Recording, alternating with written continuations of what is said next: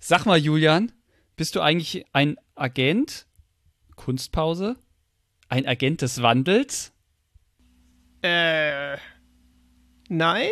Also, wenn du die Hausarbeit gelesen hast, dann wüsstest du jetzt, was es geht. Das war die Testfrage. Ich sag ja. Ich glaube schon, dass du einer bist. Gut. Auf geht's. Dies ist eine, eine Vorlesung. Willkommen zur Folge 2106 der kleinen Schwester, der mittlerweile schon sehr groß gewordenen kleinen Schwester des großen Vorlesungspodcasts. Thema ist, wir haben heute eine Bachelorarbeit der Hochschule Mainz für euch ähm, und Lilly hat darin die Potenziale für Nachhaltigkeit an der Hochschule Mainz ähm, geschrieben.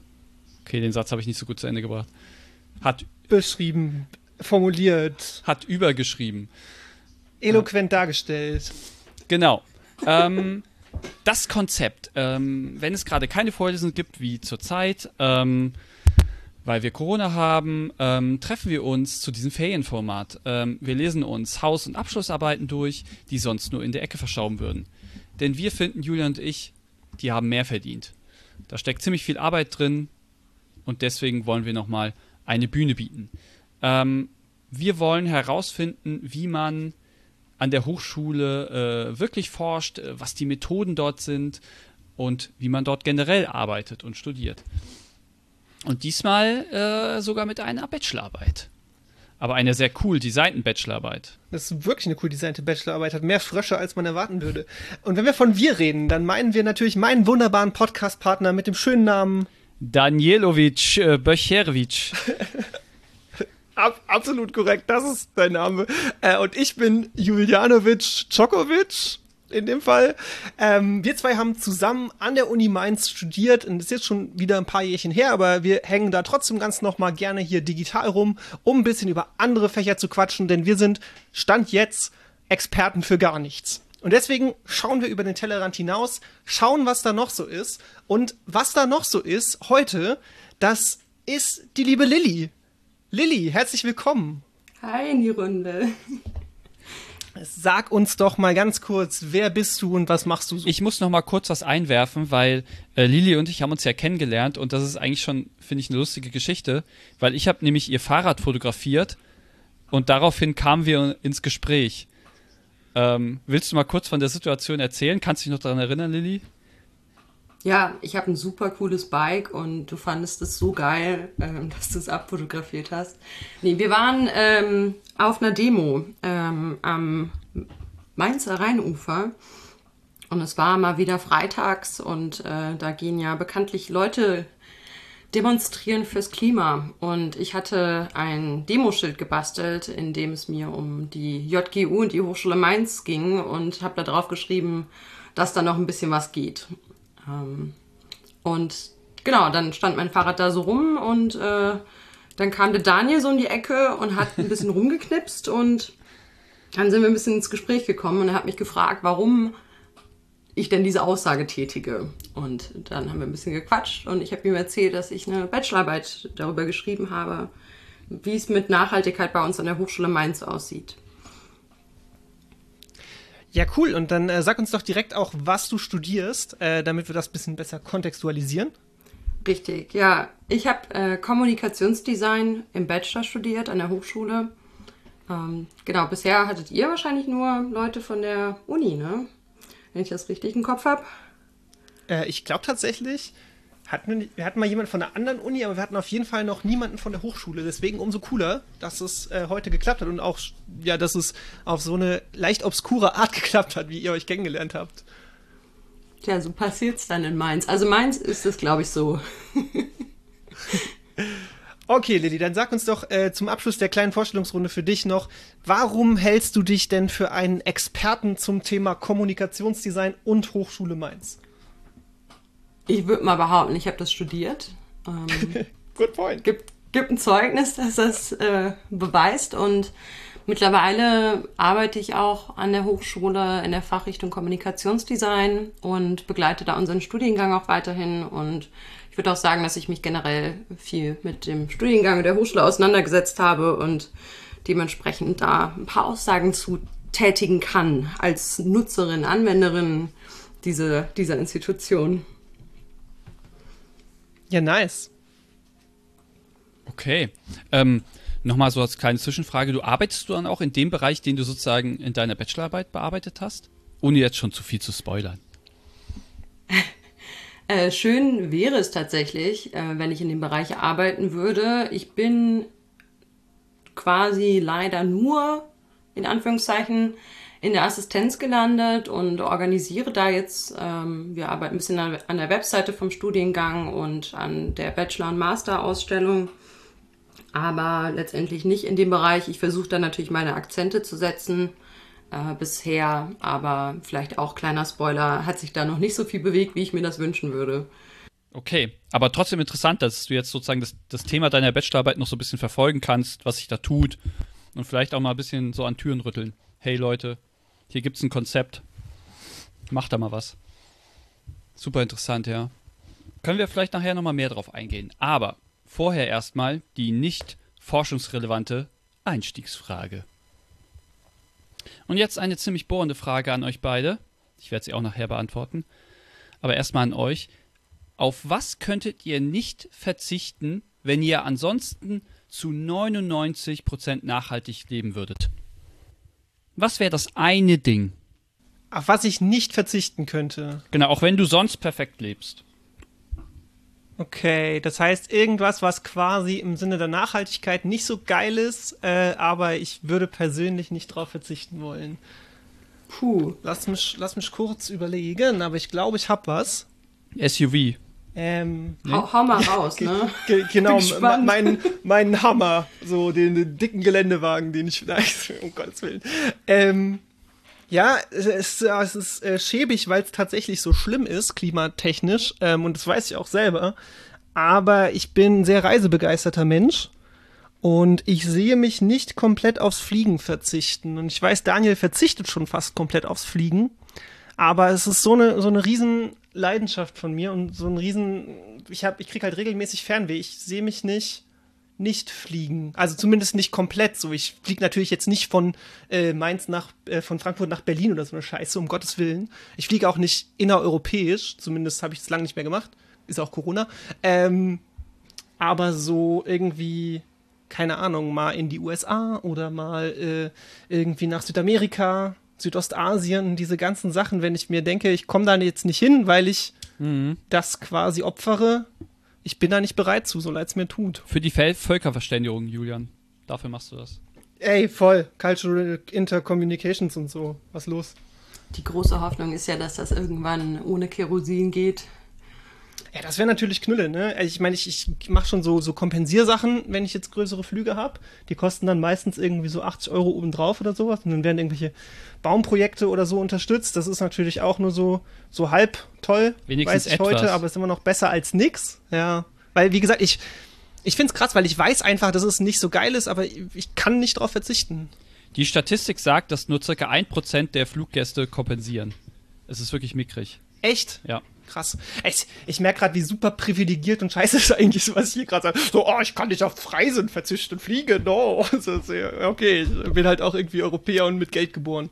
So ist es halt auch manchmal, ne? Ja. Vielleicht hat Lilly ja noch ein schlimmeres Laster, was sie nicht ablegen kann. Klar. Richtig, richtig. Nee, tatsächlich, aber auch kurz überlegt, äh, ja, mein größtes Laster auch aktuell ist tatsächlich einfach, äh, ist relativ simpel Schokolade. Mm. Im Sinne von, ähm, ich, ich achte da schon sehr drauf, dass das alles dann immer fair gehandelt ist auch und dass das, ähm, ja, doch bei, bei Schokolade vor allem fair gehandelt, ähm, aber es ist halt immer noch ein Überseeprodukt und es ist immer noch nicht ähm, besonders wasserschonend zum Beispiel auch, ressourcenschonend.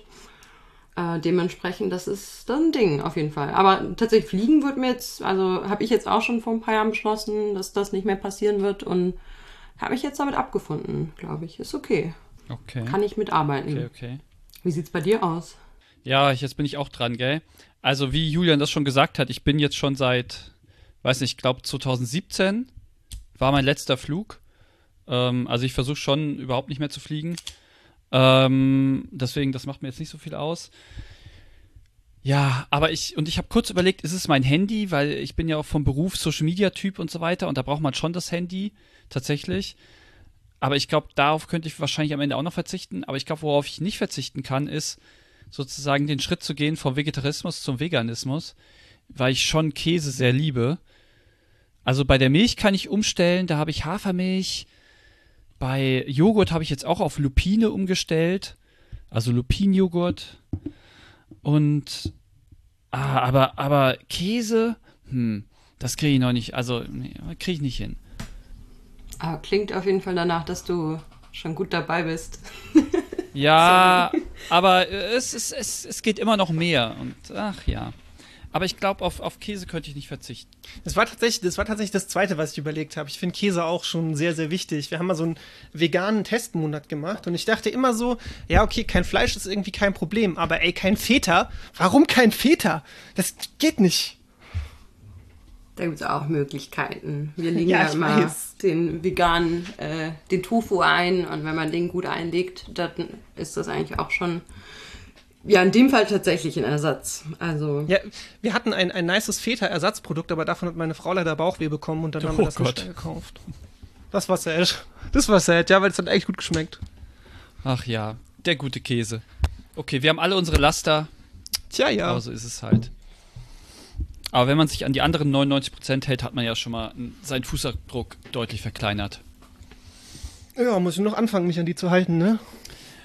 Okay. Nachdem wir diese nicht äh, forschungsrelevante Einstiegsfrage beantwortet haben, starten wir mal jetzt direkt inhaltlich in die Arbeit rein.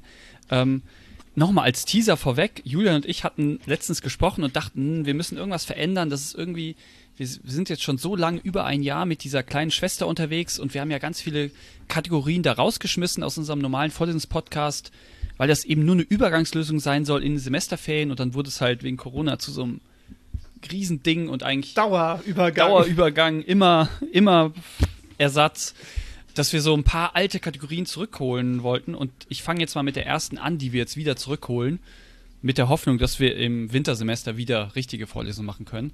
Ich fange jetzt mit der neuen alten Kategorie Basics an. Und da habe ich eine coole Seite bei dir gefunden, Lilly, in der Arbeit, die Hochschule Mainz im Überblick. Und da wollte ich jetzt mal drauf eingehen, auf Seite 13, ähm, laut PDF-Zählung, Seite 23 in dieser Seitenzahl unten. Genau, es gibt ja drei Standorte. Den Standort Campus, den Standort Holzstraße, den Standort Wallstraße. Ähm, und deiner müsste ja Holzstraße sein, oder? richtig, genau. Also wir haben drei, drei Standorte und äh, da sind dann ja die Fachbereiche bisher aufgeteilt. Das heißt, wir sind noch gar nicht so die, die geschlossene Hochschule. Ich glaube, bei, bei der JGU ist ja schon relativ viel einfach zusammen. Großer Campus, aber alles zusammen. Und bei uns gibt es eben die zwei Standorte, die nochmal weiter weg sind vom normalen Campus. Und Holzstraße ist aber sehr schön, weil es direkt am Rhein liegt. Ja. Auf Dauer sollen wir übrigens auch umziehen. Das habe ich auch in deiner Arbeit gelesen, dass das so passieren soll, ja. Ähm, genau, in der Holzstraße ist noch Technik, Fachrichtung, Architektur, Bauingenieurwesen, Gestaltung, Innenarchitektur und Kommunikationsdesign. Das wäre dann praktisch deins. Ähm, genau, was da noch da steht, da sind 25% der Professoren sind im Bereich Gestaltung tätig und dann jetzt im Vergleich dazu aber nur 18% der Studierenden, nämlich 1030 Stück. Was ist denn da los? Das ist ja ein sehr komfortables Verhältnis hier. Muss man auch sagen, dass das definitiv ein Unterschied ist für, äh, also zwischen Fachhochschule und Universität. Generell, ähm, wir haben eine sehr hohe Anzahl ähm, an ProfessorInnen, die uns unterrichten und wir haben auch sehr kleine Klassen im Vergleich zu so einer Uni-Vorlesung. Also wenn ich einen Kurs belege, dann sind da ja, vielleicht im höchsten Fall 25 Leute drin, manchmal nur irgendwie 15 oder so. Und das ist eine sehr angenehme Größe. Es fühlt sich ein bisschen mehr an wie eine Schule eigentlich. Und äh, man hat eben eine viel größere Betreuung auch, also auch viel mehr persönlichen Kontakt mit den ProfessorInnen. Das ist halt Ja. spezifisch jetzt für die Fachhochschulen. Die haben natürlich auch dann auf ProfessorInnenseite definitiv äh, mehr Semesterwochenstunden, die die leisten müssen. Das Interessante an der Statistik, was ich auch rauslese, dass der einzige Bereich, das ist Wirtschaft, die haben im Verhältnis dann weniger ähm, Professoren auf die äh, Studierenden. Das ist die einzige Zahl, die hochgeht sozusagen, wenn man das vergleicht zwischen äh, Lehrenden und Studierenden. Ja, die sind mal wieder durchoptimiert, kapitalistisch durchoptimiert. Während Gestaltung und Technik so ein bisschen halt ein besseres Verhältnis hat. Es zeigt sich Sehr mal wieder. gut beobachtet. Ein scharfer Adlerblick. Vorwurf an die Wirtschaftler. Ja. Komm, wir sind doch unter uns, wir sind doch alles Gestalter hier. Ja. Okay. ähm, Ja, willst du was? Willst Das du war's was dann mit den Basics. Wirtschaftsleuten hier. nee, nein, nein, wir wollen jetzt nicht noch. Nein, ist okay. Wir sind, Um Gottes Willen, um Gottes Willen. Das machen wir alles im Geheimen. Aber wa- was wir wissen wollen, wovon wir was wissen wollen, ist natürlich von deiner Arbeit, liebe Lilly. Und da würden wir dich jetzt mal bitten, uns einen lockeren Impulsvortrag zu geben und äh, ja, die Zuhörer so ein bisschen, Zuhörerinnen so ein bisschen abzuholen, ähm, was so los ist in deiner Arbeit, was du gemacht hast, was du rausgefunden hast, wie du es gemacht hast, alles, was du es uns sagen willst. Hier ist deine Audiobühne. Tipptopp, Vorhang auf. Äh, ich bin jetzt schon ein paar Semester an der Hochschule Mainz gewesen in meinem Studiengang und äh, habe mich aber auch einfach privat viel mit Nachhaltigkeit auseinandergesetzt, eben dann auch im individuellen Konsumverhalten nachgeschaut, wie sieht's da aus, was kaufe ich ein, wie verhalte ich mich im Alltag. Und irgendwann merkt man, dass das gar nicht der große Hebel ist. Also ich persönlich bin gar nicht verantwortlich dafür, dass das Ganze so den Bach runtergeht mit Thema Klimakrise und Ökokollaps. So welch Wunder. Und dass da eigentlich viel mehr AkteurInnen teilhaben, die da viel größere Schäden verursachen. Und dann schaut man natürlich auch, wie verhalten sich die Institutionen im eigenen Umfeld und wie verhält sich auch das eigene Umfeld. Und dann habe ich den Blick geworfen eben auf unsere Hochschule und gemerkt, dass das ein Riesenfeld ist. Also Hochschulen ähm, als ja auch Richtungsweiser für die Zukunft im Sinne von leben die schon vor, wie wir uns in einer nachhaltigen Gesellschaft verhalten würden, was bringen die ihren Studierenden bei und äh, wie wirkt sich das dann eben auch wieder auf die Gesellschaft aus. Und ich habe mir ähm, erstmal ähm, so ein bisschen protestmäßig in einem Semester hatte ich eine Kampagne gemacht zum Thema Nachhaltigkeit mit Kommilitoninnen zusammen.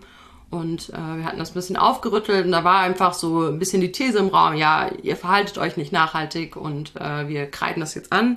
Und ich wollte für meine Bachelorarbeit dann nochmal ein bisschen die Grundlage eigentlich auch für schaffen, ähm, und auch mal den offiziellen Weg gehen, anstatt einfach nur zu protestieren. Also ich finde Protest eine super valide Form, aber es geht auch erstmal darum zu schauen, wie sieht's aus? Ähm, beruht das denn nur auf Vermutung oder ähm, ja, gibt es da auch eigentlich Fakten, die dafür sprechen, dass der Status aktuell nicht so gut ist? Und ich habe mir, weil es eben kaum Grundlagen einfach gab, also wenn man sich mit dem Thema auseinandergesetzt hat bei uns, Nachhaltigkeit an der Hochschule, hat man eigentlich fast Ja. nichts gefunden. Und dementsprechend ähm, habe ich mir dann gedacht, ich werde in Gespräche kommen mit Mitarbeitenden von der Hochschule und einfach mal schauen, wie die das so einschätzen, ob die das ähnlich sehen, wie ich jetzt mit meiner Vorannahme quasi oder ja, was sich daraus auch ergibt und was wir eigentlich alles machen können und müssen.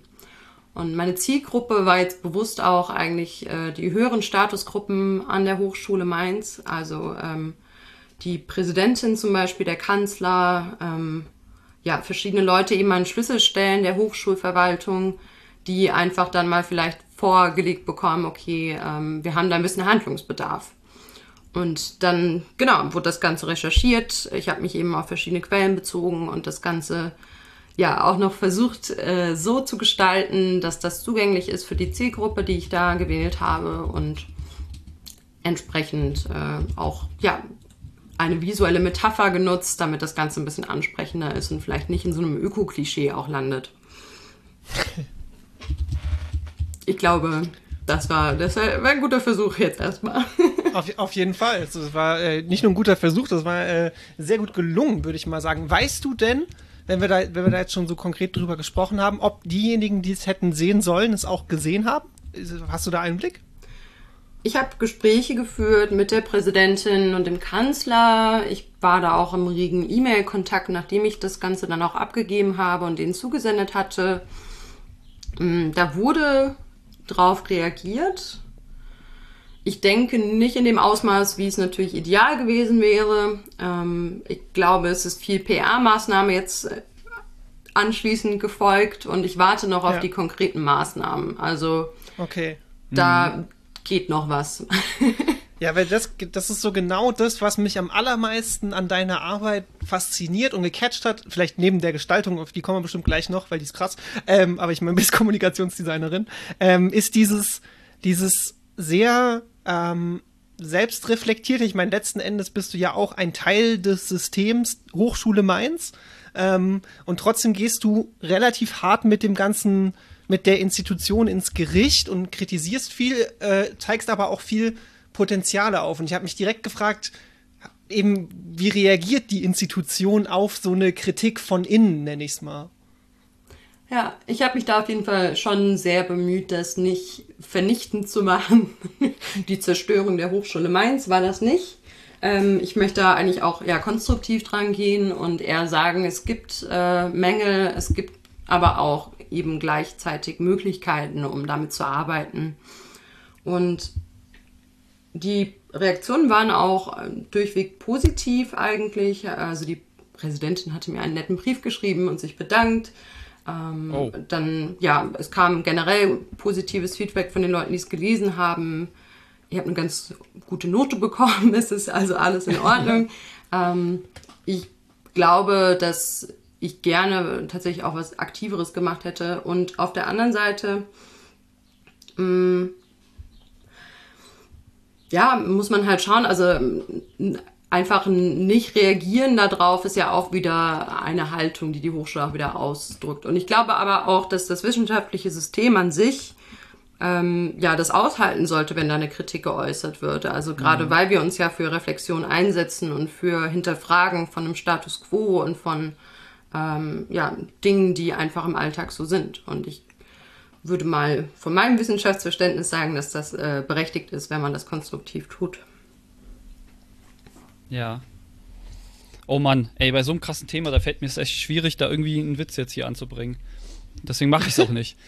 ähm, Wie nicht? nee, mach ich nicht. Oh, bitte. Ich habe gerade nichts. Schade. Aber ich wollte noch mal sagen, also wir haben ja immer, jetzt, ich gehe schon mal direkt in die Arbeit, ich gehe jetzt noch nicht mal ein, ähm, auf das, was du gerade gesagt hast, sondern will gerade mal in die Arbeit springen. Ähm, weil du hast nämlich ein Vorwort geschrieben, Vorwort Zukunftsangst. Und da hast du geschrieben, ich habe Angst vor dem Tag, an dem die Regale im Supermarkt leer sind. Wo Rücksichtslosigkeit überhand nimmt, wenn die Stromversorgung zusammenbricht, wenn kein klares Wasser mehr aus dem Wasserhahn fließt. Es mag dystopisch, vielleicht auch pessimistisch klingen, aber es ist ein schmerzlich realistisches Szenario. Wow. Also, das sind schon Worte in der Bachelorarbeit, ey, die sind krass so. Ähm, und wir haben ja schon verschiedene äh, Bachelorarbeiten, Hausarbeiten gehabt, aber manche waren kompliziert am Anfang, aber das geht ja wirklich hier ans Eingemachte. Ähm, sehr persönlich und äh, glaubst du da wirklich dran, dass uns das bevorsteht? Wenn wir so weitermachen oder selbst wenn wir irgendwie versuchen, jetzt das Ruder rumzureißen? Ja, da sprichst du natürlich was an. Äh, Das ist natürlich auch motiviert von meiner persönlichen Herangehensweise oder Geschichte auch, wie ich zu dem Thema gekommen bin. Und dass ich da auch eben sehr mit, mit Panik und Angst zu tun hatte, was dieses Thema auch angeht. Und das ist auch ein Phänomen, was ja mittlerweile auch psychologisch tatsächlich erfasst wird von äh, Climate Anxiety und ähm, so einer ja tatsächlichen Zukunftsangst, und dass da wirklich junge Menschen, nicht nur junge Menschen, aber vorwiegend junge Menschen nicht mehr daran glauben, dass die Zukunft lebenswert sein wird. Und aber aus so einer Angst heraus muss man ja eigentlich äh, dann noch ins Handeln kommen. Und ich glaube tatsächlich, dass die Lage sehr schwierig ist. Also die Wissenschaft bestätigt das ja auch regelmäßig. Es gibt ja verschiedene Szenarien. Ich habe da ja auch ein Zitat genannt, in dem es um das Aussterben der gesamten Menschheit geht. Und das sind eben Dinge, die liest man dann so und ich glaube, man, ganz oft überliest man das und lässt es gar nicht mehr auf sich wirken. Aber wenn man sich wirklich vor Augen führt, was das denn bedeutet, dann ist das schon schwierig. Und es ist einfach so, dass wenn die Temperaturen weiter ansteigen, wie es ja auch im Moment äh, einfach Ja. so ist, wir nehmen ja hier gerade auf bei, ich weiß gar nicht, wie viel Grad es heute sind, 34, 35 Grad. Ähm, und das ist ja, wir, wir bekommen ja die Folgen jetzt erst zu spüren und die sind ja in anderen Ländern auch schon angekommen. Und da gibt's dann natürlich massive Fluchtbewegungen, die sich mhm. wieder auswirken. Also es sind einfach alle Szenarien, die in der Forschung auch kursieren, die da eine Rolle spielen und die einfach möglich sind. Und ich weiß nicht beim aktuellen Kurs, inwiefern das auch reversibel ist. Also viel Pessimismus definitiv dabei. Ähm, man möchte aber natürlich eher konstruktiv drangehen und äh, ins Handeln kommen. Ist es pessimistisch ja, oder ist es einfach nur ein schmerzlich realistisches Szenario? So wie du schreibst. Von daher, ich finde es eher, ja, auch eher realistischer als pessimistisch. Ja. Aber ich finde, vielleicht steht ist es auch, auch tagesformabhängig. Ja. Ich finde es auch, es steht auch in so einer Kontinuität hier mit dem, was Greta Thunberg mal vor über zwei Jahren gesagt hat, mit I want you to panic. So, wir müssen jetzt in Panik geraten, weil es ist kurz vor zwölf. Und das beschreibst du hier eigentlich sehr gut. So, wir müssen eigentlich, das, eigentlich müssen wir Angst haben vor diesen Szenarien, weil darauf läuft es hinaus so, wenn wir jetzt nichts tun. Total. Ja. Und Wobei man ja. Wobei man ja jetzt auch nicht verschweigen darf, ne, dass das äh, Lillys Vorwort ist und du hast gerade daraus zitiert, aber die Kehrtwende kommt ja schon auch in der, in der Arbeit und die kommt ja auch schon, schon relativ bald, ne, wenn es dann ähm, in der Einleitung um, um Nachhaltigkeit geht und um die Potenzialidentifikation. Also ich finde auch, und es hat mich auch krass berührt und getroffen, als ich das gelesen habe. Und was Daniel jetzt auch noch nicht erzählt hat, ist, ist ja auch, ähm, wie gesagt, bei Lilly spielt natürlich die Gestaltung der Arbeit auch eine Riesenrolle. Ähm, und diese erste Seite, die, die kommt direkt, also dieses Vorwort äh, Zukunftsangst, die, die, sage ich mal, die erste Seite nach dem Deckblatt, die kommt direkt mit so äh, zwei Grafiken, die sehr verwirrend sind, weil sie so nah dran sind, weil man noch gar nicht weiß, um was es geht. Und die, die desorientieren auch noch so ein bisschen. Also ich finde, das trägt auch noch einen ganzen Teil zur Wirkung bei. Und wenn man dann runterscrollt ins Inhaltsverzeichnis, sieht man das erste Mal etwas, was man vielleicht später dann als Kaulquappen erkennen kann. Und ähm, dann eben auf der Einleitungsseite, auf der Nachhaltigkeitsseite sieht man zum ersten Mal so den, den Frosch in Bewegung. Und der, die Frösche sind die ganze Zeit eigentlich Thema, gestalterisches Thema innerhalb der Arbeit. Und da kommt, zum, kommt eben dieser Twist und diese, diese Hoffnung mit rein, ähm, den Bestand zu erfassen und sich vielleicht äh, sage ich mal, in Bewegung zu setzen und was dagegen zu tun, was ja auch durchaus Sinn von Lillys Arbeit ist. Also das wollte ich einfach noch so ein bisschen hinzufügen. Das stimmt. Schöne Beschreibung auch hier. Ähm, nochmal so eine Interpretation mitzubekommen, freut dann doch auch nochmal. Ich habe mir damals auch schon was dabei gedacht äh, bei, bei der Gestaltung und wenn es ankommt, dann freut das natürlich umso mehr. Wie ist das denn äh, in, in der Bewertung? Ist es denn, also weil es ja auch so teilweise sehr emotional ist, du schreibst sehr viel aus der Ich-Perspektive, ähm, lässt deine eigenen Erfahrungen auch hier und da mit einfließen.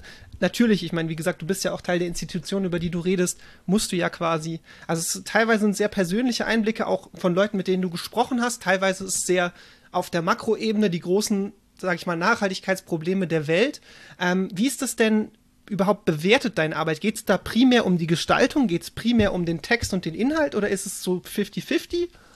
Ja, ist gut, dass du das auch ansprichst. Im Kommunikationsdesign läuft das nämlich mit den Abschlussarbeiten generell erstmal, glaube ich, komplett anders, als man das von der Uni gewohnt ist.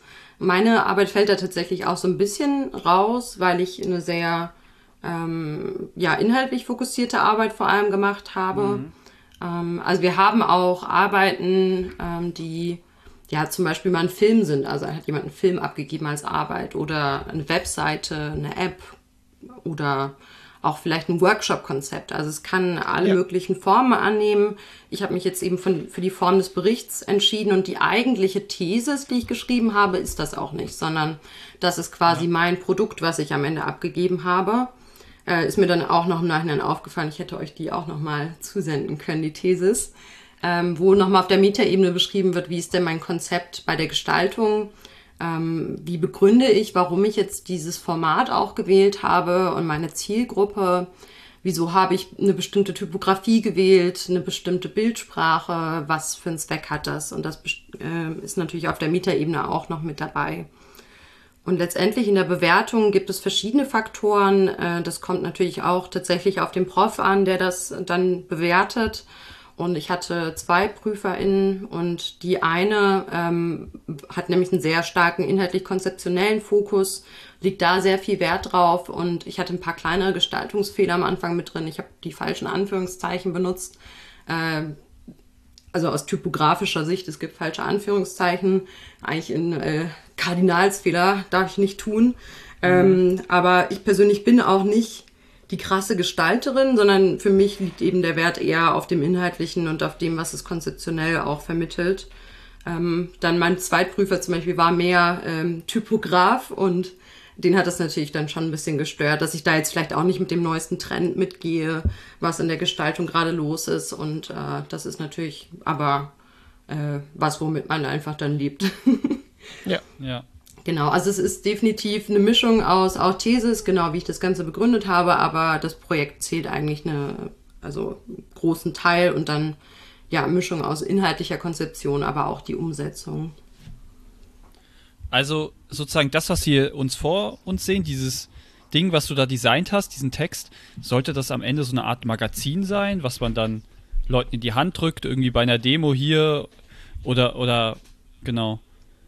Was genau, also mein Konzept grundsätzlich war, dass ich eben einen Kommunikationsweg finde, der eben diese Grundlagen schafft, um bezüglich Nachhaltigkeit bei uns an der Hochschule zu argumentieren, der auch nochmal mit den zuständigen Personen in Austausch kommt ähm, und da eben eine Brücke baut auch zu den Leuten. Und das war so ein bisschen mein Ziel, was ich mir gesetzt habe. Auf der großen Metaebene darüber hinaus würde ich beschreiben, dass ich natürlich Nachhaltigkeit bei uns in der Hochschule institutionell verankern möchte. Das ist das große dahinterstehende Ziel und das jetzt eben ein Schritt auf dem Weg. Der andere Schritt war natürlich dann auch, diesen Bericht äh, mehrfach zu produzieren und an die ähm, ja, betroffenen Personen dann auch zu versenden und mit denen in Austausch zu kommen.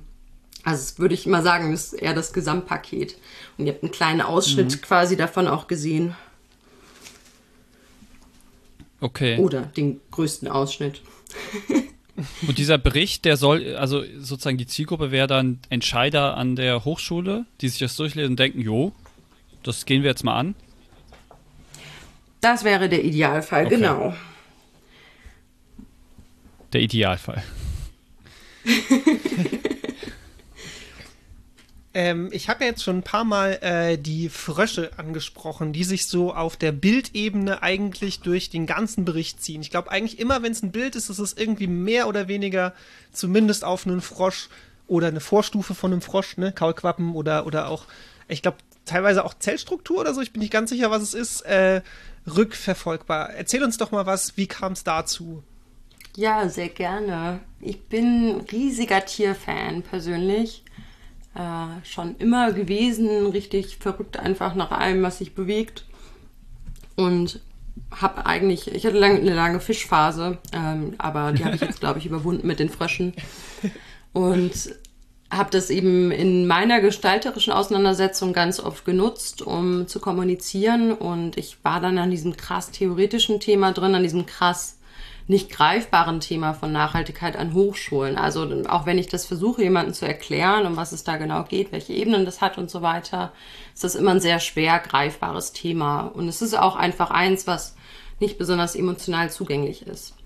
Mhm. Und in meiner Arbeitsphase habe ich dann immer gemerkt, dass ich mich, um mich vielleicht ein bisschen abzuregeln oder so, habe ich immer gezeichnet und dann, dann habe ich immer wieder Frösche gezeichnet, anstatt an meiner Bachelorarbeit zu arbeiten. Und irgendwann habe ich gemerkt, ja, eigentlich passt das auch ganz gut.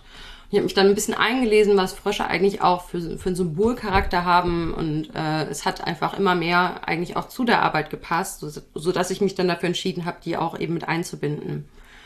Frösche sind nämlich zum einen äh, Tiere, die jetzt selber von Artensterben bedroht sind, von den klimatischen, ökologischen Veränderungen da einfach. Die sind nicht besonders resistent dagegen. Ähm, die werden dann eben auch als schützenswert begutachtet. Äh, es gibt ja auch diese Krötenwanderungen zum Beispiel, wo ja Tierschützer mhm. immer die Straßen absperren und dann Kröten über die Straße tragen. Zum anderen ist ein Frosch eigentlich auch ein Symbol für die Wissenschaft. Also man erinnert sich zum Beispiel an so zuckende Froschschenkel ähm, aus so Elektroexperimenten. Der Frosch war ganz lange das beliebteste Versuchstier in der Wissenschaft. Und das ist auf der Ebene eben auch mit dem Wissenschaftssystem sehr stark verbunden. Ja, und dann kommt eben noch die Ebene dazu, dass der Frosch sich auch verwandelt einfach. Also in seinem Leben durchläuft er ja verschiedene Zyklen. Das ist eine ja, Metamorphose vom ähm, Froschleich über die Kaulquappen bis hin zum fertigen Frosch. Und so eine Verwandlung eigentlich müssen wir als Gesellschaft eben auch durchlaufen. Und das war dann eigentlich die perfekte visuelle Metapher in dem Moment für mich. Und zum anderen ist es einfach auch noch ein Ding, wie reagieren Menschen auf Bilder und wenn wir an Nachhaltigkeit denken, sind es ganz oft so Klischeesachen, irgendwelche grünen Blättchen und ähm, ja, die Farbe Grün spielt eine große Rolle. Frösche sind auch potenziell grün. Ähm, ja. Kann man nicht abstreiten. und der Frosch ist auch definitiv ein Natursymbol. Ähm, ich habe mich jetzt natürlich für eine schwarz-weiße Gestaltung auch entschieden aufgrund natürlich auch von Sparsamkeit, aber letztendlich ähm, ist der Frosch eben möglicher Zugang, also ähm, wieder auch zur Natur hin und ja, weg von ja, einer rein anthropozentrischen Sichtweise auf die Dinge. Ja. Ja, ganz wichtiger Punkt. Gleichzeitig Opfer Menschen sozusagen und Hoffnungsträger, in dem Fall der Frosch. Ja, spannend. Ja, Menschen neigen echt dazu, nur nach sich selbst zu gucken. Du hast dieses, äh, die, die Krötenwanderung äh, eben auch angesprochen.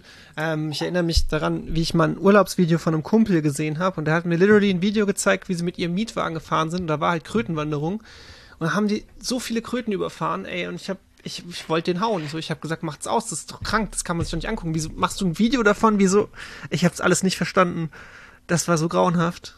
Ich denke auch, wenn man eben so ein Tier, was vielleicht auch mit Ekel zum Teil besetzt ist, eben auch als schützenswert betrachtet und eben vielleicht mit ein bisschen mehr ja, Empathie mit der um Umwelt oder der Natur in Anführungszeichen umgeht, dass man dann vielleicht auch so ein bisschen sein eigenes Handeln hinterfragt.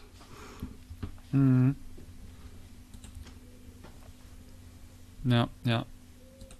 Ähm, auf Seite 6 schreibst du, ich lese jetzt mal kurz nochmal vor. Das aktuell sechste Artensterben ist als eines der Beispiele zu nennen und steht für irreversible ökologische Schäden. Aha, es ist also nicht das erste Artensterben. Ich habe da was noch gefunden. Ein paar davor, ja. Uiuiui. Ist du ein bisschen... deckt die Welt. Ist das sozusagen, ich glaube nicht, das ist nicht das sechste vom Menschen ausgelöste, oder sind wir schon so weit? Nee, das ist insgesamt in der Geschichte der Erde, gell? So Dinosaurier und Meteoriten und so. Das ist wahrscheinlich auch ein Artensterben. Nehme ich mal an. Genau, richtig. Ja, da hast du es äh, genau auf den Punkt gebracht. Gab äh, ja fünf Artensterben davor und ähm, das waren ja dann einfach Temperaturveränderungen zum Teil, ähm, ja, über, also massiver Anstieg dann auch von, von Gewässern, Meeresspiegel und so weiter. Weiß ich gar nicht so im Detail jetzt gerade, welche, ich hatte das mal auch durchgeschaut, welche da alle sind. Ähm, und es ist erstaunlich eigentlich, wie viele Tierarten in den ganzen Artensterben immer komplett verschwunden sind und dann, was sich aus dieser kleinen Menge an überlebenden Tieren auch wieder eigentlich Neues an Flora und Fauna gebildet hat. Das ist mhm. der, der Wahnsinn. Und ich glaube aber auch mit dem aktuellen Artensterben, ähm, das bekommt man gar nicht so richtig mit. Also vielleicht so in kleinen Details. Ich finde das auch ähm, immer noch beachtlich, dass so einer der, der Ursprünge auch von der Ökologiebewegung ist ja Silent Spring von Rachel Carson, ein Buch von einer amerikanischen Biologin. Und da geht es eben auch um, ja, einen stillen Frühling, weil im Frühling sollte man ja bestenfalls die Insekten hören, wie sie summen und herumschwirren. Und ich finde, das ist so einer der Punkte, wo man es, glaube ich, am ehesten auch wirklich merkt im persönlichen Umfeld. So es sind viel weniger Insekten unterwegs. Ja. Mhm. Du hast ja vier, sag ich mal, große äh, Aspekte oder Potenziale ähm, für die Nachhaltigkeit an der Hochschule identifiziert, äh, namentlich Lehre, Betrieb, Kommunikation und Governance. War das für dich von Anfang an klar, dass es diese vier werden oder wie bist du auf diese vier gekommen?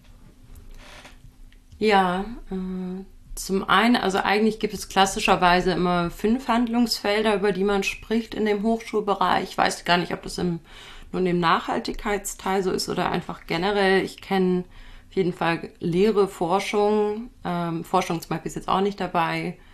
Äh, Betrieb, Governance und äh, ja, jetzt das letzte, Transfer. Transfer, Transfer. tatsächlich. Kommunikation habe ich noch dazu gewählt. Ähm, Okay. und das Ganze hat sich dann natürlich so ein bisschen ergeben aus meinen Ergebnissen, die ich dann hatte. Ich hatte ähm, ja verschiedene Fragen gestellt und mich mit verschiedenen Aspekten einfach beschäftigt. Und äh, da kommt jetzt auch wieder das Spezifische von der Fachhochschule drin vor. Wir haben zwar Forschung, wir haben ja angewandte Forschungsprojekte. Wir als Studierende haben da aber sehr wenig mit zu tun. Also ich bekomme das am Rande mit, nicht wirklich. Ähm, ich kann da auch nicht unbedingt viel zu sagen, weil ich da einfach auch gar keine Erfahrung zu habe.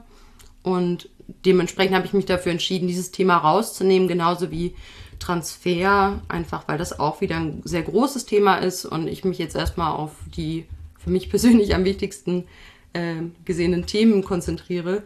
Und das liegt genau zusammen mit der Datenlage, aber auch einfach, weil die Felder zu groß sind. Ich, es war schon anspruchsvoll genug, überhaupt auf mehrere Themenfelder einen Blick zu werfen. Ich glaube, man Ja, hätte auch einen Einzelaspekt sich rausgreifen können. Aber ich, mir war es sehr wichtig, einen Überblick zu geben.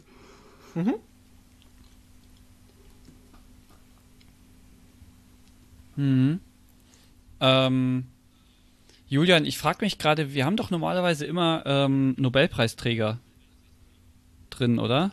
Du hast normalerweise immer Nobelpreisträger drin, ja, das kann man so sagen. Ich frage mich gerade, also ähm, ich, ich glaube, diesmal haben wir auch wieder einen drin mit dem Professor Hans-Joachim Schellenhuber auf Seite 6 deiner Arbeit, der gesagt hat, ähm, der Klimaforscher warnt davor, wenn wir den aktuellen Pfad weiter beschreiten, bestehe ein großes Risiko, dass wir die menschliche Zivilisation beenden. Die Menschheit werde überleben, aber zerstöre beinahe alles, was wir in den vergangenen 2000 Jahren aufgebaut haben. Ja, ich, ich glaube, der hat einen gewonnen, glaube ich, mit dem IPCC. Ohne Scheiß, wenn, wenn, wenn, wenn irgendwo Loki äh, irg irgendwie Nobelpreisträger auch nur erwähnt wird, auch nur angerissen wird, ein Buch, wo der mitgearbeitet hat, beim Daniel im Hinterkopf klingeln so Glocken und die sagen so, Nobelpreis, Nobelpreis. Das ist krass, wie machst du das? Ich verstehe es nicht. Nobelpreis. Also ich glaube, er war beim IPCC dabei 2007 und hat das, aber ich, ich weiß es nicht genau. Ähm, das ist jetzt unter, das können, könnt, könnt ihr Leute mal in die Kommentare schreiben. Wir müssen die Leute auch mal aktivieren in den Kommentaren. ja, schreibt in die Kommentare, ob der beim IPCC dabei war, wovon ich absolut weiß, was das ist. Also ich telefoniere jeden zweiten Dienstag mit denen, ähm, kenne mich da total gut aus. Also ja. So siehst du aus, ja. Kurze, Ja, das kurze so Runde, eine- was das IPCC ist vielleicht. Achso, willst du, das- willst du das erklären oder soll ich das? Oder die Nutzer in, in den Kommentaren. Ich bin auch voll dabei. Also, ähm, aber wenn du da Kontakt hin hast, Daniel, ist Ich habe da keine Kontakte. Also IPCC, ich, ich sag nur mal, für was die Abkürzung steht, so. Das ist das Intergovernmental Panel on Climate Change und die geben halt diesen riesen Metabericht raus. So, die gucken sich andere Studien an und schreiben nochmal eine Megastudie über andere Klimastudien. Ähm, genau. Muss ich sagen, deren Bericht finde ich wesentlich schlechter als jetzt Lillys, aber gut, das ist nur meine Meinung. Du darfst eine Meinung haben, man darf alles sagen in Deutschland. Das sehen viele Leute anders. Ja, die kommen halt mit der Gegenmeinung nicht zurecht. Aber dir Ja, ist es ja anscheinend völlig egal, du bist da völlig ungeniert. Ich bin da happy. Ich bin einfach grundsätzlich glücklich. Ach ja. Ähm, Lilly, Thema Fußnoten. Warum sind Fußnoten cooler als In-Text-Belege? Ah, gestalterisch äh, ist das eine Entscheidung. Ich finde das ganz fürchterlich, wenn man ähm, Ja. tatsächlich eigentlich immer wieder ganz nach hinten äh, durchblättern muss, um sich eine Fußnote an, anzusehen. Ähm, boah, jetzt auf kaltem Fuß erwischt. Wie habe ich es denn gelöst? tatsächlich, ja. Nee, ich habe tatsächlich Fußnoten ähm, genutzt. Genau, aber genau, die Abkürzung steht nicht immer dahinter. Ähm, das ja, ist einfach auch eine gestalterische Entscheidung. Aber eigentlich, ja, mein Favorit wäre tatsächlich gewesen die ganzen äh, Verweise dann noch dahin zu bringen. In dem Fall ist es nicht passiert aus dem Grund heraus, weil es da auch nicht notwendig ist. Und es ist ein bisschen schicker, so eine komplette Literaturliste zu haben. Ich habe ja keine wissenschaftlichen Vorgaben in dem Sinne bei jetzt dem Bericht gehabt, weil den hätte ich ja auch, ich hätte da auch ein Bilderbuch draus machen können, ja. äh, ohne Text. Dementsprechend war das natürlich jetzt eine freie Entscheidung. Ja, Echt, ich habe mir tatsächlich, also ich dachte auch, dass es äh, eben gestalterisch ist, damit du deinen Text schöner setzen kannst, damit der nicht unnötig in die Länge gezogen wird. Teilweise solche Geschichten eben, das hätte ich jetzt mal vermutet. Guter Punkt. Ja, werde ich jetzt, finde ich auch, sehe ich auch so, nehme ich als ja, Antwort. Was er sagt. genau. ja, ähm, um jetzt mal auch mal, noch mal ein bisschen lustiger zu werden, ähm, Noch lustiger? Ja, mal gucken, mal gucken, ob ich das schaffe hier. Äh, den Wald trotz der Bäume sehen, ähm, Kapitel äh, auf Seite 7. Da redest du mit Blick auf seinen Ursprung, ähm, redest du von einem Oberberghauptmann Karl von Karlowitz. Gibt es diesen Namen wirklich? Ich finde ihn sehr lustig. Ist, ist, das der ganze Gag, dass der ja. Mann Karl von Karlowitz ja, ist? Ja, und er ist Oberberghauptmann. Okay, das. Na. Karl von Karlowitz. I, I don't see Guck mal, der Witz ist im Namen. get ja, it? Gute Herr. You get it? Ja, okay. Oh, oh Gott. Oh Gott. Schlafen ja, wir mal eine Nacht drüber. Ich, ich, ich lach auch nachher nochmal. Wie krass ihr den einfach totgeschwiegen habt. Ja, danke. Ich fand jetzt die Reaktion sehr lustig. Ich möchte aber betonen, dass ich nicht über den Witz lache. Mhm. Obwohl der Witz im Namen steckt. Okay.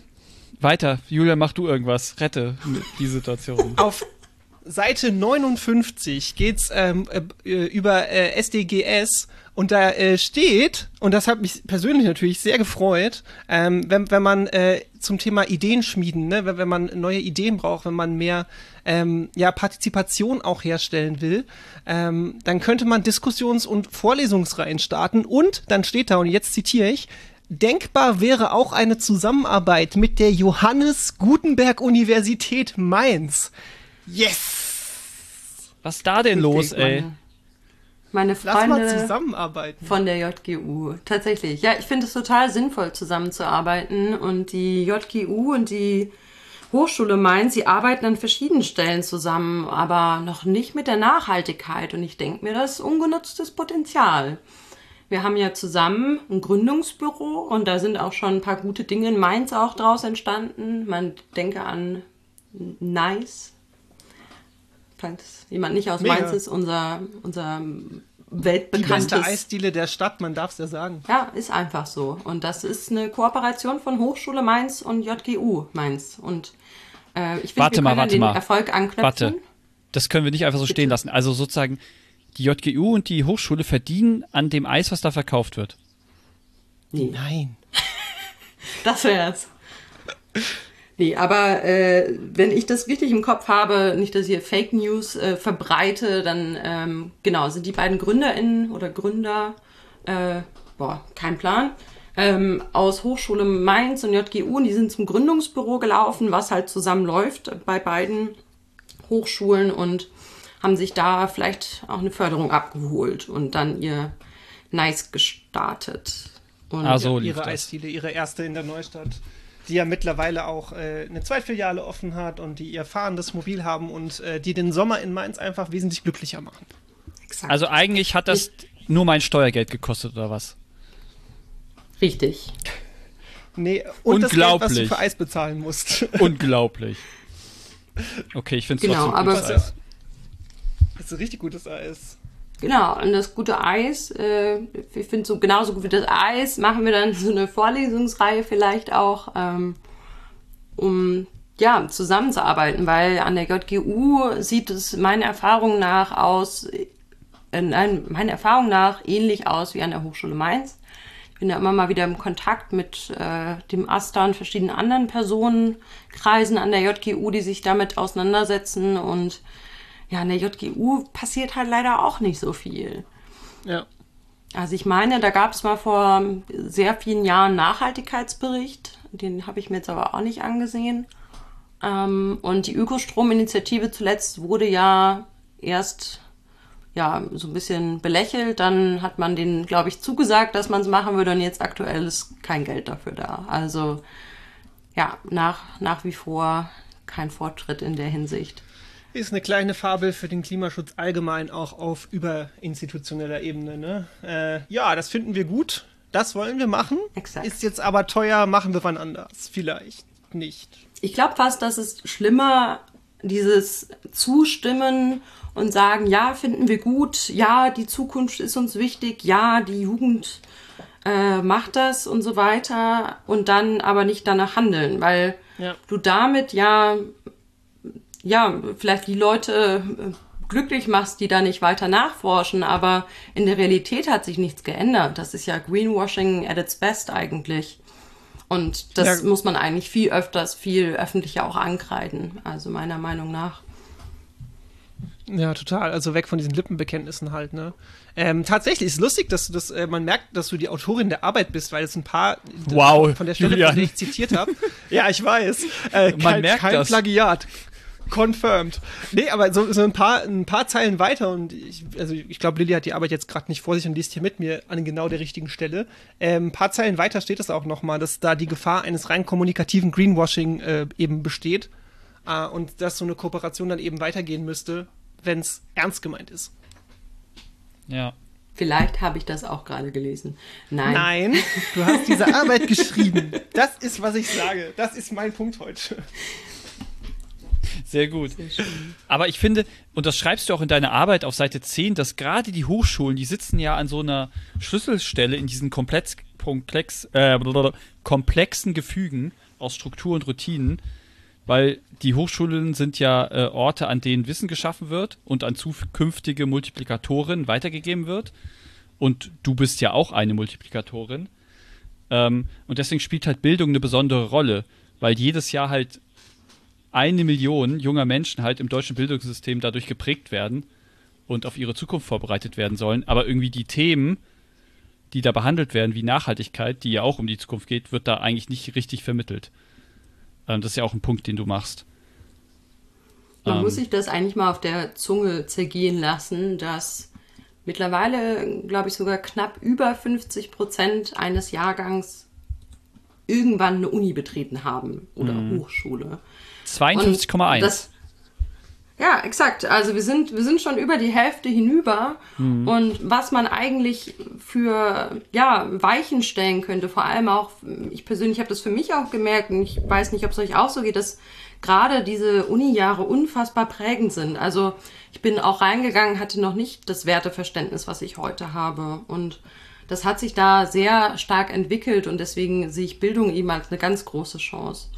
Eigentlich muss man ja noch früher anfangen, also eigentlich an den Schulen. Die Schulen sind überhaupt nicht darauf ausgerichtet, dass wir auf die Herausforderungen vorbereitet werden, mit denen wir in Zukunft zu tun haben werden. Also es sind ja immer wieder mehr komplexer werdende Themen und wir beschäftigen uns eben mit, zum größten Teil mit der Vergangenheit und nicht mit dem, was auf uns zukommt.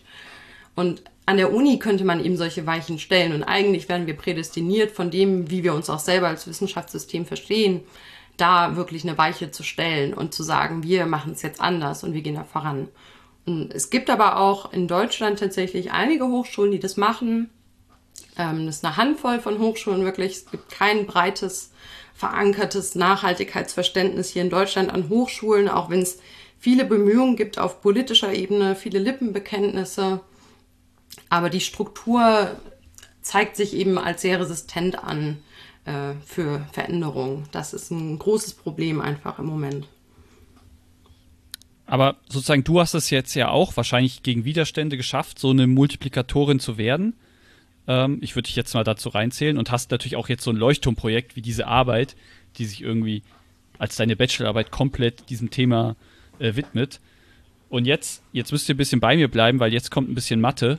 Sind, aber ähm, wenn du jetzt eine Multiplikatorin bist und bei uns im Podcast, dann multiplizieren wir ja jetzt die Multiplikatorin, oder? Und was ist das Ergebnis? Multiplikator zum Quadrat. würde ich auch sagen, gell? Multiplikator hoch zwei. Ja. Für eine gute Sache. Das passt doch. Ach ja. Ja, wenn es was, wenn's was nützt, wäre ich happy. Wenn es Ja. jetzt bei der Rechnung bleibt, dann reicht mir das nicht, glaube ich. Ja, ist auf jeden Fall auch wichtig, ähm, darüber zu sprechen. Ich freue mich auch, weil jetzt im kommenden Hochschulmagazin habe ich auch nochmal die Möglichkeit bekommen, einen Beitrag dazu zu schreiben. Ähm, und das ja, wird auch noch bestimmt den einen oder anderen auch erreichen und genauso euer Podcast. Und ich bin da auf jeden Fall super happy, wenn sich da jemand dann vielleicht auch mit auseinandersetzt und vielleicht aber auch selber mit offenen Augen eben durch die eigene Hochschule geht und schaut, ah, wieso ist das jetzt so, wie es gerade ist? Was, was für eine Literaturliste bekommen wir an die Hand? Welche Fächer stehen überhaupt zur Auswahl? Was wird vielleicht auch nicht genannt? Und das würde ich mir persönlich wünschen, dass ja, wir da alle mit offenen Augen eben durch unsere Institutionen gehen, weil wir da eben lange Zeit verbringen auch und sehr prägende Jahre erleben und dann vielleicht auch mal an der einen oder anderen Stelle anklopfen und sagen, hey, warum machen wir es nicht anders? Ist deine Arbeit denn äh, verfügbar für die Öffentlichkeit? Kommt man da irgendwie ran? bisher ähm, natürlich breit gestreut mit meinem persönlichen C-File-Download-Link. Ähm, ich arbeite da gerade noch dran, ähm, dass das bald verfügbar ist über einen QR-Code, über eine Webseite. Im Moment, wer up-to-date bleiben will, ich hoffe, es ist die richtige Stelle jetzt hier, um es zu platzieren. Mach, Ähm, mach. kann, mir, raus. kann mir auf Instagram folgen. Ähm, ist einfach mein, mein Name tatsächlich. Lilly Gothe heiße ich. Und da würde ich auch in Zukunft mal updaten, was mit meiner Bachelorarbeit so passiert ist. Also folgt mir gerne, bleibt am Genau. Start. Ähm, Lilly ist in dem Fall LYL, äh, ach, ach, LY sage ich, so ein Unsinn. äh, Nochmal. Lilly ist in dem Fall L-I-L-L-Y G-O-T-H-E. Das ist Lilly Gothe, Lillys kompletter Name. Also geht gerne auf Instagram hinterher. Ähm, schreibt ihr vielleicht eine DM. Ich glaube, sie ist so lieb und schickt euch die Arbeit. Das stelle ich jetzt mal so in den Raum. Guter, Lilly? guter Punkt. Nee, Ja. versprochen, Nee? Wird, wird gehalten. Okay, gut. Ich dachte schon so, nee, nee, nee, sorry, mach ich nicht. Die können mich mal. nee, cool. Super. Nee, Julian, hast du noch was? Sonst hätte ich noch eine letzte Sache jetzt in dem Bereich. Mach die letzte Sache in dem Bereich. Okay. Seite 39, ähm, da gibt es noch so einen kleinen Abschnitt, ähm, den hast du wahrscheinlich über dich selbst geschrieben, über die Autorin. Ähm, Lilly Grote studierte Kommunikationsdesign, das wissen wir. Aber im Wintersemester 2019-2020 verärgerte sie den damaligen Hochschulpräsidenten Gerhard Muth. Grüße gehen raus an den damaligen Ge- Gerhard? Hochschulpräsidenten. Falls du uns zuhörst. Nach Kleinwinternheim. Als sie gemeinsam mit drei Kommilitoninnen Flyer und Plakate mit seinem Gesicht, einer Weihnachtsmütze und einem Bekenntnis zur Ho-Ho-Hochschulveränderung Richtung Nachhaltigkeit verteilte. Sehr schön. Ich dachte Dieser für einen Moment, du sagst noch den, den letzten äh, Abschnitt dahinter, aber ja, äh, tatsächlich schön das Detail rausgegriffen. Ich dachte mir, ich muss einen kleinen Anker setzen für die Leute, die es mitbekommen hatten. Das war die Kampagne, die ich auch angesprochen hatte, mit äh, der drei Kommilitoninnen zusammen und wir hatten ähm, so im Stil oder inspiriert von den Yes Man, ich weiß nicht, ob ihr die kennt, ähm, hatten wir eine Kampagne gestartet und äh, die Idee war, sich auszugeben als Hochschulpräsident Gerhard Muth zu dem Zeitpunkt und zu sagen, er möchte was gegen die Klimakrise tun und sagt jetzt, unser ähm, Hochschulstandort an der Holzstraße wird zu einem Modellprojekt für nachhaltige Hochschule. Und äh, das Ganze haben wir dann verteilt, Flyer gedruckt, Plakate überall aufgehangen und es hat keine zwei Tage gedauert, dann wurde alles abgerissen und äh, es, die Telefone liefen heiß. Es wurde also damit gedroht, dass wir verklagt werden und sonst was, weil wir äh, dem irgendwelche Worte in den Mund legen. Und es gab ein Statement über Fake News auf der Hochschulwebseite. Ja, geil. Ähm, also wir haben ein bisschen Trubel geschafft. Und das war aber auch eigentlich ganz schön, weil das natürlich auch ein Stück weit aufzeigt, ja, dass es nicht so ist. Also dass wir bisher eben uns nicht mit dem Thema auseinandersetzen. Und wir haben im Anschluss dann eben im äh, ja, Ka- Adventskalenderformat Aktionen an der Hochschule gestartet und äh, jeden Tag so ein bisschen aufgezeigt, wo könnte man denn noch ein bisschen nachhaltiger handeln. Also sei das ganz klassischerweise die To-Go-Kaffeebecher einfach mal ersetzen durch Porzellanbecher oder auch Ja. zeigen, was für riesige Mengen eigentlich gedruckt werden bei uns an der Hochschule.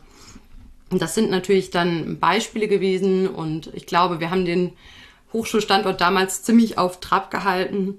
Ähm, das war aber auch sehr konfrontativ.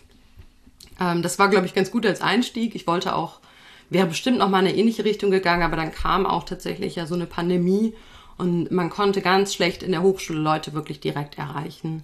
Und äh, genau, dann kam eben meine, mein Entschluss, eben nochmal einen diplomatischen Weg einzuschlagen und zu sagen, okay, wir schaffen eine Grundlage, auf der wir argumentieren können, weil wir ja eigentlich davon ausgehen, dass wir mit vernünftigen Menschen reden.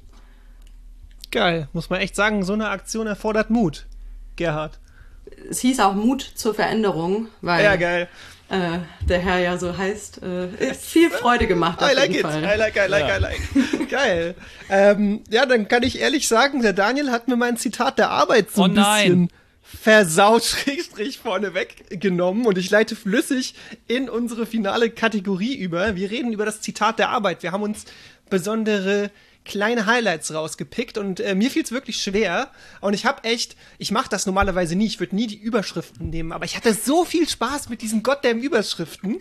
Ähm, und ich habe mich äh, tatsächlich für Ho Ho Hochschulveränderung als meinen absoluten Favorit entschieden. Es steht auf Seite 20, aber weil der Daniel das ja gerade schon äh, gespoilert hat, nehme ich einfach meinen Platz 2 und ich könnte ja echt noch Stunden weitermachen, die alle vorlesen, weil ich alle geil finde, aber My Ökostrom brings all the frogs to the campus is fucking nice. Also, mein Kopf singt das ja auch, steht auf Seite 42, 43. Ähm, also, Chapeau für diese ganzen Zwischenüberschriften, die haben mir richtig viel Freude gemacht. Sowas gedacht, das freut mich total. Ja, ich hatte auch ziemlich viel Spaß. Ich glaube, es ist aber auch der Punkt, wenn man richtig überarbeitet ist und man ist so, ich mach das jetzt einfach. Scheiß drauf, ich muss morgen abgeben. Ja.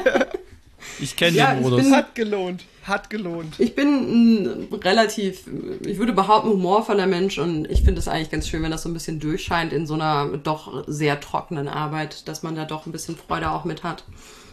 Absolut. Daniel, hast du was gefunden, was du Ich, Zitat ich habe nochmal einen kleinen findest? Nachtrag. Äh, ich sag Okay. gleich mein Zitat, aber ich versuche auch immer so Witze einzubauen.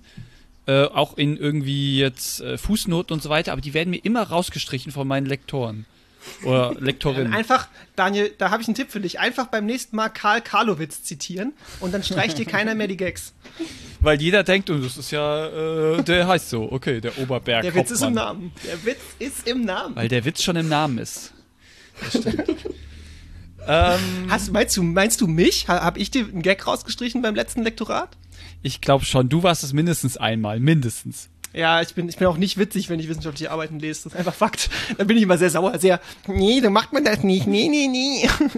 Die Wissenschaft funktioniert, das sind Fakten. ja, Witzen so sind keine ich. Fakten. Ja, Ja, dafür genau. habe ich einen Podcast.